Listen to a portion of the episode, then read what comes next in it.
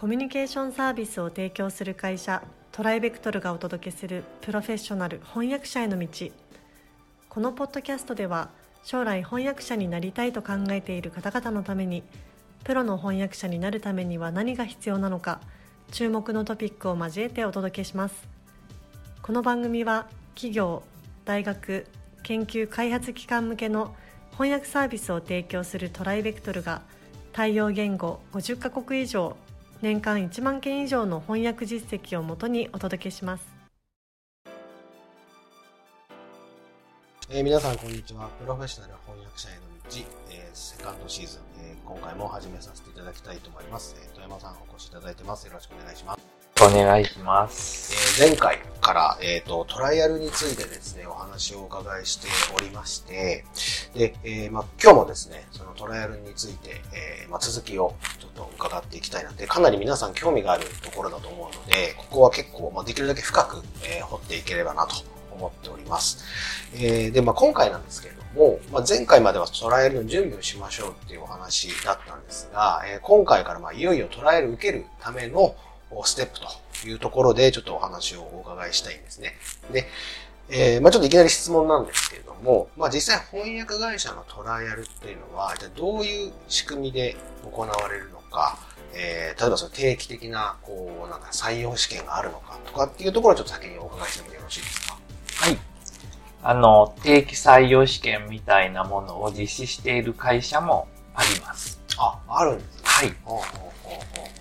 あとは随時、随時あの、応募を受け付けている翻訳者もあれば、特定の分野について一定期間募集をかけて、その時期に集まった翻訳者を審査するというような。それはその会社のホームページにそうですね。はい。じゃあ結構チェックしないといけないってことですかそうですね。ああの、大抵はトライアルとか新人募集の、あの、ページがありますので、うんうんうん定期的にウォッチされると良いと思います。なるほど。だから、興味のある会社をまず自分で見つけないと。そうですね。いけないってことそうですね。自分でウォッチしないといけません。だから、どこにでも出すみたいなよりは、なんかやっぱある程度こう、会社の特性を。そうですね。判断して。はい。やった方がいいと。はい。なるほど。中には、あの、期間以外に送ってきても、受け付けてくれないところもありますので。あ、その決まった期間以外で、なるほどね。はい。あそういうところも見られてるんですかね。そういうことですね。ビジネスマナーがなってないとか言われてしまうと元も子もありませんので。随時のところだったら大丈夫大丈夫です。はい。わかりました。ありがとうございます。はい、で、実際どういう仕組みというかステップになるんですかね？はい、まあ、あの、順番と言いますか。はい。手順と言いますか。はい。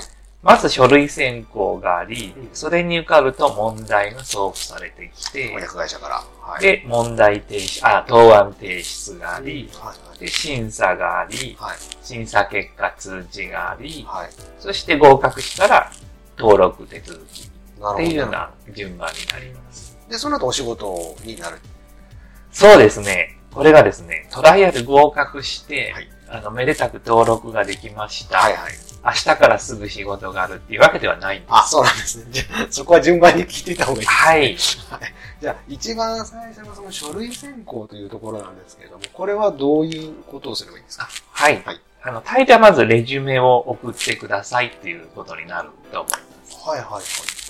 で、書類選考を通ると、トライアル受験が認められて、次のステップに行けるっていうところがほとんどです。そのレジュメって、あの、いわゆるその、まあ、転職活動とかするような。そうですね。えっ、と、なんだっけ、履歴書と、はい、職歴書。職歴書、はい、履歴書があれば、そうですね。そこには何何を書くべきなんですね？あのー、普通就活をするときの履歴書と、はい、主に英語なら英語、中国語なら中国語、関係のあの職歴、実績、語学歴。ああ、なるほど。その 2, 2本があると、あの、審査担当者は大変助かりますね。なるほど。まあちょっと次の質問にもつながっちゃうんですけど、そうすると資格とかがやっぱりちゃんと書いた方がいいそうですね。あるなら書いた方がいいですね。まあ、英語の場合は、あの、試験制度が発達していますので、はいはいはい。英検とか TOEIC とかケンブリッジ英検とかいろいろありますけど、はいはいはい。持っているならもうすべて書いた方がいいです。全部書き出した方がいい。はい。全然関係ない職種とかも書いた方がいいんですか？資格とか。危険物取り扱いとか。そうそうそれはなくてもいいとなくて思う。も大丈夫。ただその工業的な、はい工業英語で、あのあー打って出るとかいう場合は、その逆にいいかもしれない。危険物取り扱い主任とかあ あってもいいかと思います。なるほど、なるほど。あ、そういうことですね。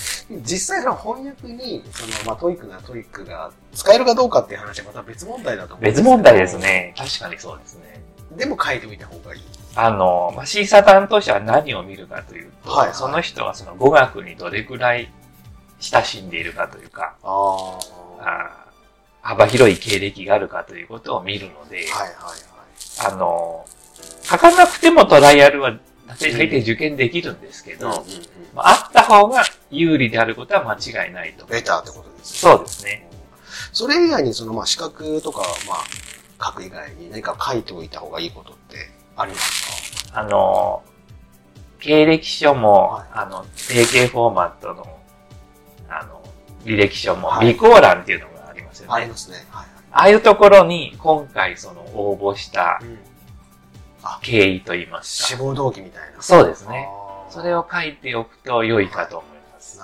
で職歴書は自分でフォーマットを作れますので、あの、簡潔に自分がこう売り込みたい点ですね。例えばものすごくその調査力が長けているとか、はい。工業分野には幅広い知識があるとか、えーそういう、またどこどこの会社で社内翻訳をやっていて、あの、経験があるとか、っていうことは書いておいた方が有利です。なるほど、なるほど。やっぱりその辺は本当の転職活動とかと一緒ってことですよあね。その認識はよろしいかと思いますね。はい。その書類選考は、えっと、まあ、すべての会社で受け付けてるものなんですよね。そのステップの一番最初としては。はい。書類選考なしでも受験させてくれるところもないわけではないんですけど、あの、ただそうなるとトライアルの制度も、あの、ーもしかしたらすごくこう、大大雑把と言いますか、あーなるほど、なるほど、なるほど。あの、簡単に受験して簡単に落としてしまうようなところもあるかもしれませんので、そうですよね。書類選考があるところの方が、受験後もうん。お仕事につながりやすい可能性が高いんではないかと思い。まあ、そういうことですね。ありがとうございます。で、まあ、その書類選考、まあ、無事にパスしたとしてなんですけど、その後先ほどその翻訳会社からこう、問題が送られてくるす。はい。ということだったんですけど、はい実際どんな問題が送られてくるんですかね？はい。あの、時々あの、試験会場ではい、大学入試のようにはい問題が出されて、はい。例えば30分以内で仕上げるような試験を想定されている方がいらっしゃるんですけど、はいはい。そうではないです。あ、違うんですはい家で自分で、はい。あの、その翻訳に取り組んで翻訳案を出す。ということなので、まあ、添削問題、あの、添削コースとかなやったことがある方がいらっしゃるかと思うんですけど、はいはい。課題提出に近いイメージ。ですよね。で、実際に翻訳現場で翻訳が必要になるようなテキストを抜粋したものが問題になることが多い。なるほど、なるほど。じゃあ、本当自分のペースで、そうですね。自宅で添削問題を仕上げるような感じでうん。訳案を仕上げます。なるほど。結構量は、ボリュームはあるんですか？あ、これはね、千差万別です。あ、そう。ほんと一段落だけポッと出してくるような会社もあれば、はいはいはい。ちょっとした、あの、入試のようにあ、A4 何枚みたいな。A4 何枚のような会社もあれば、へーはい。それはでも、受け取ってみないとわからないそうですね。事前に公開してるところはあんまりないですね。あーまあそうですよね。あすなるほど。じゃあ結構、で、それはこう何問も入ってるんですか？あの、何問も入ってる会社もありますし、はい1問だけっていうところもあります。ええそれやっぱ会社の方針だったりとかするんですかね？そうですね。幅広い実力を見極めたいっていう意図で何問か課す会社もあれば、はい。まあ、審査能力に自信があるか、うーん。あの、短い分だけで判断するところもあります。なるほど。ありがとうございます。で、まあそれができたら、えー、提出する。そういうことですね。か。了解しました。えー、ちょっと今回はですね、かなりトライアル、えっ、と、内容が濃いものちょっと何回かに分けてですねお伝えしたいと思います。また次回ですねこの続きを富山さんにお伺いしたいと思いますのでよろしくお願いします。よろしくお願いします。どうもありがとうございました。ありがとうございました。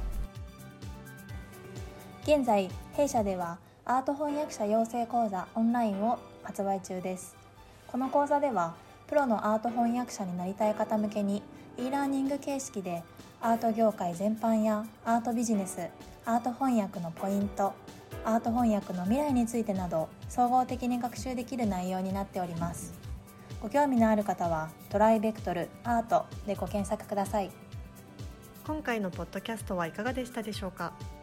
弊社では翻訳者志望の方からのトライアルも受け付けております。